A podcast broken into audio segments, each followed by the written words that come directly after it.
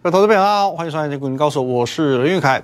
今天的台股呢不得了，连续第六天，来各位一二三四五六，连续第六天改写波段新高。当然当中台积电呢居功厥伟哦。我们来看一下今天台积电的走势，台积电也是创新高哦。哦，今天台积电除了创新高之外呢，它是正式的突破历史新高。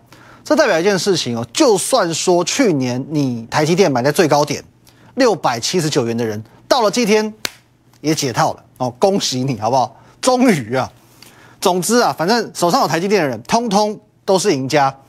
那台积电这张股票很特别，它是市场上认同度最高的一档股票，但却不是一档能够让散户们赚钱的股票。去年台积电最让散户疯狂的时间呢？我相信是落在去年的第一季，哦，这个时间点，哦，因为去年以前哦，应该说前年以前呢，二零二零年以前的台积电，台积电只有两种人会买，科技业嘛，不然就是这个长线投资人。基本上你喜欢去操作这种短线价差的，你不会想买台积电。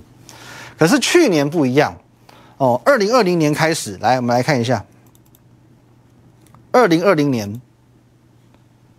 哦二零二零年，台积电先从两百多块先飙到五百多块，哦，吓死人呢！这种大牛股竟然慌不啷当涨一倍。接着去年的年初，哦，这个地方再从五百多块飙到快七百块，哦，飙到快七百块。那散户最悲哀的事情莫过于此。二零二零年的台积电。二零二零年，那怎么样说？二零二零年台积电，哦，飙一倍的这一段，散户只敢看，不敢碰。哦，涨到这边，哦，三百块了，涨这么多了，不能买喽。四百块了，涨那么多了，不能买喽。五百块了，涨那么多了，不能买喽。到了去年一月份，哦，六百块了，哦，要求哦，不然买一下好了，不然它好像要会到一千块。哦，因为所有的新闻都在暴利多嘛。各位，你记不记得这个就是我上个礼拜说过的这个劳力士的理论？啊，我一个朋友七八年前，劳力士你去买买表的时候还有折扣？哦，那时候还可以打九折哦，他还打他九折八八折，当时他就想买喽哦，梦想的名表哦，当时他如果买的话，一只十几万哦，十几万他不买哦，十几万他不屑买，最后呢，今年他买了配表配了七十万才来买，这就是人性嘛，这就是人性嘛，哦，去年第一季。散户疯狂的涌入台积电，让台积电正式超越中钢，成为台湾台股股东人数第一的公司，就此开启了台积电去年一整个年度六百元保卫战的序幕。哦，六百元保卫战有没有？去年就是一滩死水，跟心电图一样，哔哔哔哔哔哔哔哔，上上下下的。各位你要想一下哦，在去年的第一季。有多少个分析师，多少个财经节目都刚都跟你讲台积电多棒多好，这些人都是推你入坑的凶手。当然了，现在你可以说，至少它有创新高嘛，至少台积电是有赚钱的嘛。问题是，你是一年之后才解套，去年一整年，你因为资金卡在台积电，错过多少了？你错过的可是整整的四千点行情。四千点行情哎，去年你去买联电都比台积电还嗨，没有错吧？我先强调，去年第一季我从来没有告诉你台积电可以买，去年第二季我也不会告诉你台积电可以买，直到十二月，直到这个时候，我在节目上公开的跟你分享，二零二二年是半导体的本命年。好，二零二二年是半导体的本命年，而且会由台积电带领台股再一次改写历史新高。所以各位，我有没有浪费你的时间？买在十二月，你买在哪里都好。哦，当时呢，不要说六字头，五字头都买得到，好不好？我有浪费你时间吗？短短不到一个月，台积电十五趴的涨幅。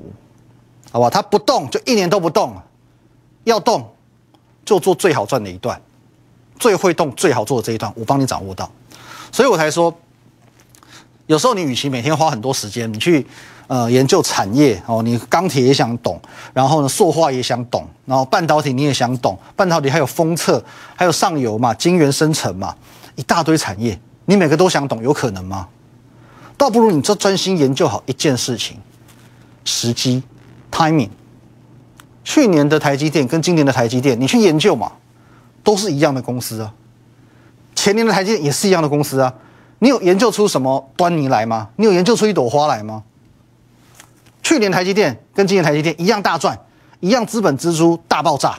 问题是去年的台积电就是不会涨，因为你没有掌握到市场的氛围和时机。可是我可以告诉你，今年就是台积电的时机。哦，今年是台积电的时机，如同过去一个礼拜，我都跟你讲，台股你不要想着趋吉，你不要想要这我要怎么样积极的进场赚钱，不需要。有时候你要懂得避凶，因为在上个礼拜市场的氛围就是如此嘛。你上周去选择买股票硬干的，占得到便宜吗？你去跑短线的哦，去做隔日冲的，占得到便宜吗？顺风的时候做顺风的事。逆风的时候也有逆风的做法，对我来讲，这才是操作哦。掌握风向比什么都来得重要。市场氛围、规律、时机，这些都不是不是很深奥的东西，都没有所谓隔行如隔山的问题。可是只要你能够掌握到这些，只要你能掌握到这些，你就能够去主宰获利的节奏。那现在盘面的节奏进入到什么阶段了？封关之前还有最后七天。最后七个交易日，精彩的才正要开始，好吧？精彩的才正要开始。我先来一个简单的预告。上周的台股属于一个震荡的格局，好，贵买，我们来看一下贵买啊。上周贵买很惨，很惨，很惨呐，多惨，一路被往下卖。哦，上周贵买是一路被往下卖，但我是不是告诉你，很多高位阶的股票已经急跌三成、四成下去了，不要再杀低了。这个礼拜开始，一路到封关之前。将会是上市创高、上柜勾脚的时候。来，各位注意一下哦，最后七天将会是上市创高、上柜呢勾脚的时候。什么叫勾脚？各位，这个叫勾脚。哦，这个叫勾脚。上市创高、上柜勾脚的时候，封关前想赚钱，现在赶快买；封关后想赚钱，同样要现在买。总之，股票赶快买起来就对了。至于怎么买、如何买，下半段回来独家解密。好，我们现在看一下大力光哦，各位，这是我们一代股王大力光啊。其实这个走势哦，真的会让人有些这个不甚唏嘘啊。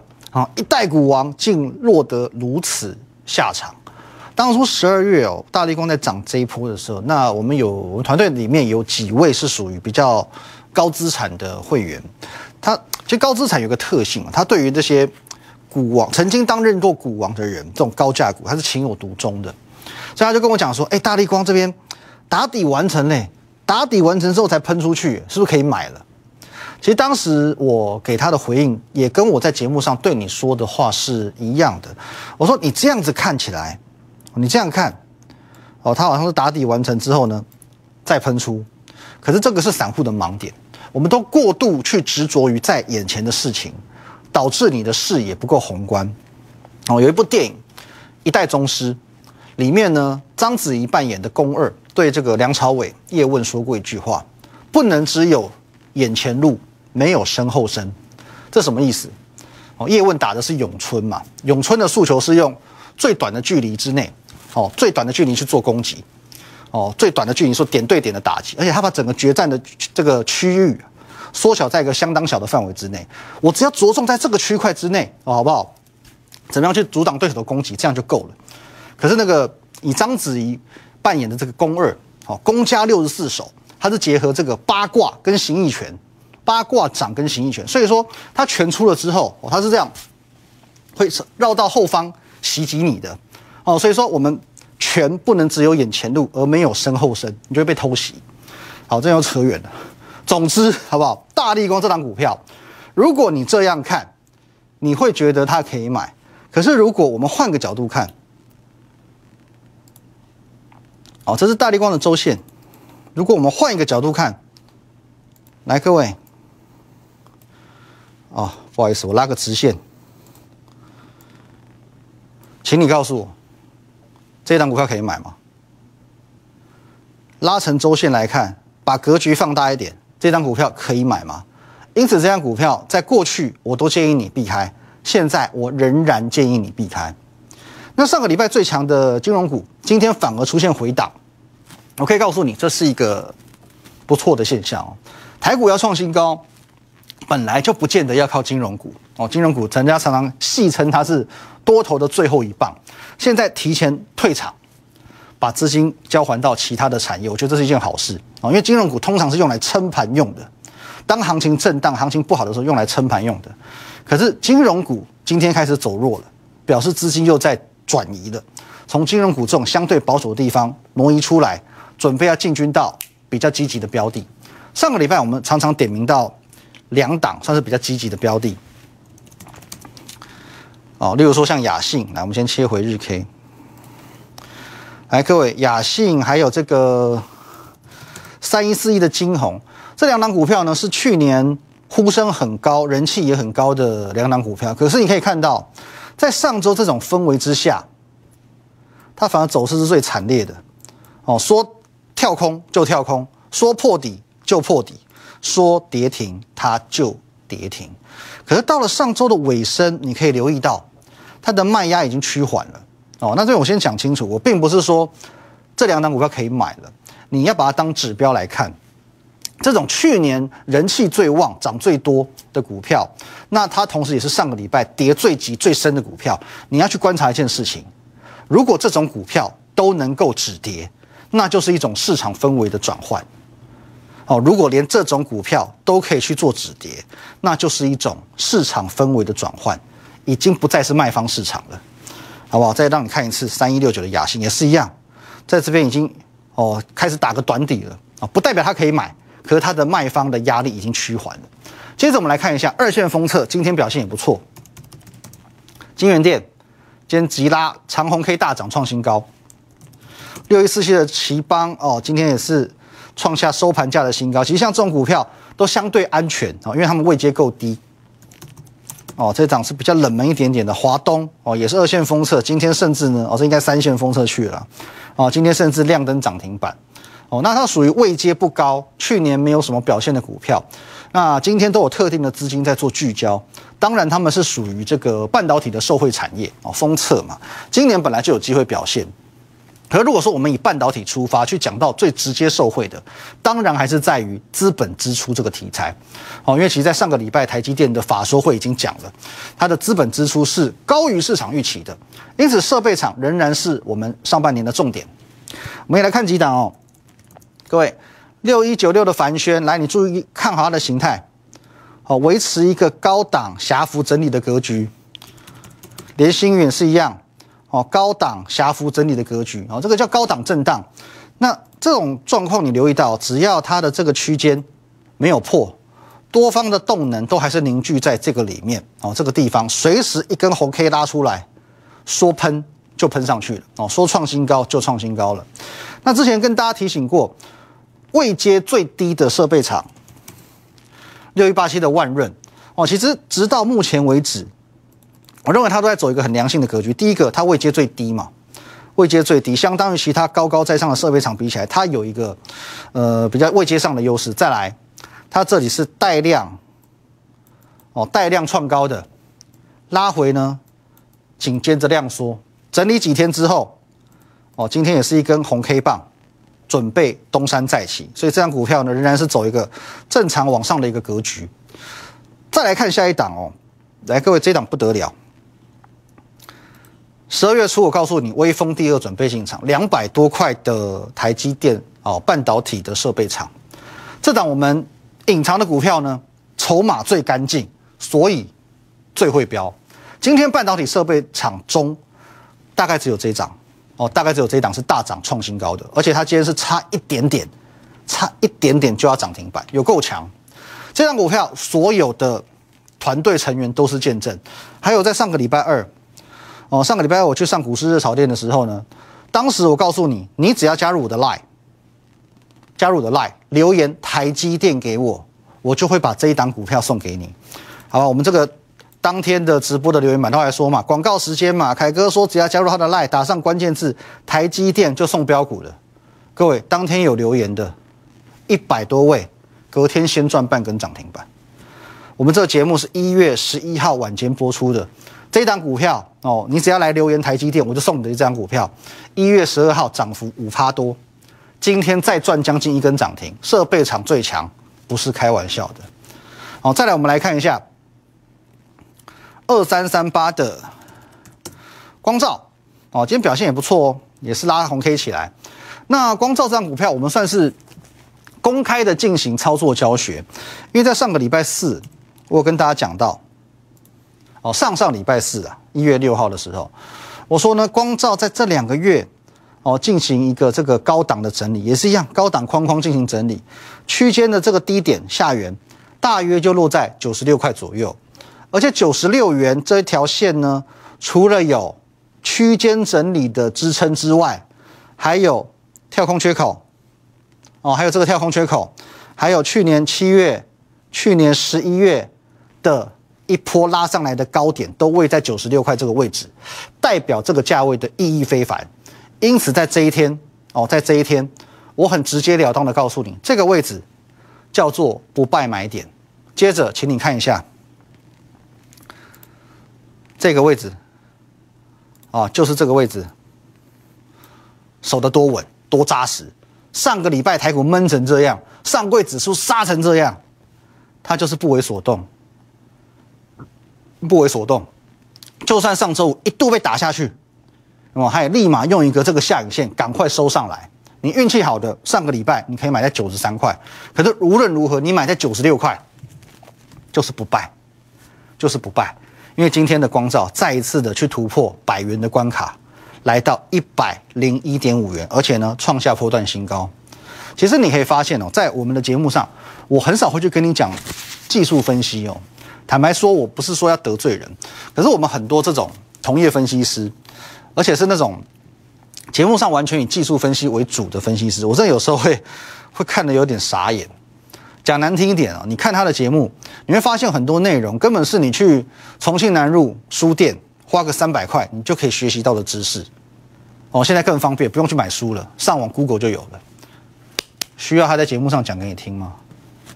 技术分析有它厉害的地方，也有许多不合乎现在市场使用的逻辑。我讲一个最简单的：假设今天有一档股票，它盘整三个月，突然之间爆量长红 K 创新高，是不是要追？技术分析理论要追嘛？二十年前你去追这种股票很容易赚钱，好，追完一根后面还有两根。现在你去追这种股票，你必死无疑，你就是追最高点那个，因为你忘记了现在当冲有多少。现在隔日冲有多少？现在的量跟以前的量，在本质这件事情上已经有了很大的不同。如果你还是用以前那一套技术分析来去看待现在的股票，你会发现到最后你的胜率就是越来越低，哦，你就是越来越低。不懂得与时俱进、与时俱进的结果，就是被市场淘汰。哦，这个是很现实的一件事情。所以其实很多技术分析我们尽可能的不讲。哦，像我们。比较会使用到的，通常是具备市场心理层面的，例如说像压力跟支撑这件事情不会变，哦，因为压力跟支撑反映的就是市场的心态，哦，讲直白一点就是人性。为什么这张股票涨到一百五十块就上不去？因为市场对它的认同度一四五一四八，所以它最高最高就是一百五。为什么航运股遇到去年？来假设，啊不是假设，这我们都分享过的。为什么航运股遇到去年来七月到十月的这一波套牢卖压就过不去了，就往下走了？这都是有原因的嘛？压力支撑必然有它存在的原因。所以说我不是鄙视技术分析，但是技术分析必须以人性为出发点，而不是以什么数学、以统计学为出发点。然后因为这个数字怎么样，这个数字怎么样会造成什么样结果？你去做一些推导没有意义。技术分析股票就是。人在市场里面去做的操作，所以说技术分析只要以人为出发点，它的精精准度才会高。安内利五撩盖不，好不好？所以说航运股的部分，当时我知道很多人很喜欢去做海底捞嘛，哦，这边哦，我就买到最低点了，买到最低点了。可是各位，我可以跟你讲了，很多分析师告诉你他这边买到最低点了，他可能这边也买过，这边也买过，这边也买过，这边也买过，他只有最后一波是赚钱的。但是唯有我们真正是帮你掌握到航运股，从头到尾都不要碰，而且呢拉上来在这一波的这个位置，你要当心。你如果说有小亏小赚的，赶快出场哦，我们至少能够帮助你在这个地方。好，那再来我讲回头到盘市的部分了。很多朋友呢在上个礼拜毅然决毅然决然的决定要停损。当然，停损是好事，至少你有为自己误判负责任的勇气。我还敬你是条汉子。可是很可惜的是，你没有掌握到对的时机、对的市场氛围。到最后呢，上个礼拜你去选择砍股票的人，特别是你砍在礼拜五的人，其实就会成为最后网络上说的你是砍在阿呆股。啊，我之前讲过，呃，短线的资金风险的趋避者，他会在过年之前趁着行情好。先把持股做一个出脱，可是到了最后一个礼拜，就会是长线买盘回笼的时候。各位，你这边可以看一下，好，这是融资，连续一二三四五六七七天下降，短线资金、浮动资金果然就像我讲的，纷纷在过年前退出。可是真正长线看好台股的部分，包含外资在内，各位你看一下外资卖个三天，现在又回来大买了。真正长线看好外资的这些大部队资金，除了外资之外，还有很多人会从这个礼拜开始归位，甚至开始扫货。因此，在最后七个交易日，记得我说的，上市创高，上柜翘脚。哦，我昨天晚上发了一篇文章，我说呢，剩下最后几天，多数投资人的心态普遍是算了吧，年后再说吧。哦，所以就放弃这几天了。可是这就是赢家与输家心态上最大的不同。输家会随便说放弃，赢家会随随便便说放弃吗？最后这几天长线买盘回笼，会有年前的赚钱机会，也会有年后的赚钱机会，而且更重要的是，你要利用这最后的七天去奠定你年后获利的基础。上个礼拜砍在阿呆股的，这个礼拜我相信你不会敢买股票；上个礼拜没有砍砍股票的，现在还是套牢中，你也只打算双手一摊，明年再说。可是这是不对的。如果你牛年的尾声还是输家，如何在虎年的开始成为赢家？一开红盘之后，你发现手上股票还是一大堆套牢的股票，你要怎么重新开始？所以最后七天，好好检视你的持股，调整你的持股到最佳状态，你才能够成为虎年的赢家。记住，牛年的尾巴，只要你能够做到断尾求生，虎年的开始，你将能够拔得头筹。如果你不知道应该如何开始，各位。很简单，欢迎你加入我的 Line at win 一六八八八，小老鼠 win 一六八八八。这个 Line 可以和我本人和我们的研究团队做一对一的线上互动、线上的咨询，二十四小时都无休啊！当然我还是会睡觉的，好吧？可是有任何问题，欢迎你跟我线上讨论。Telegram、YouTube 频道，欢迎帮我们按赞、订阅、分享。明天见，拜拜。立即拨打我们的专线零八零零六六八零八五零八零零六六八零八五摩尔证券投顾林玉凯分析师。本公司经主管机关核准之营业执照字号为一一零金管投顾新字第零二六号。新贵股票登录条件较上市贵股票宽松，且无每日涨跌幅限制。投资人应审慎评估是否适合投资。本公司与所推介分析之个别有价证券无不当之财务利益关系。本节目资料仅供参考，投资人应独立判断、审慎评估并自负投资风险。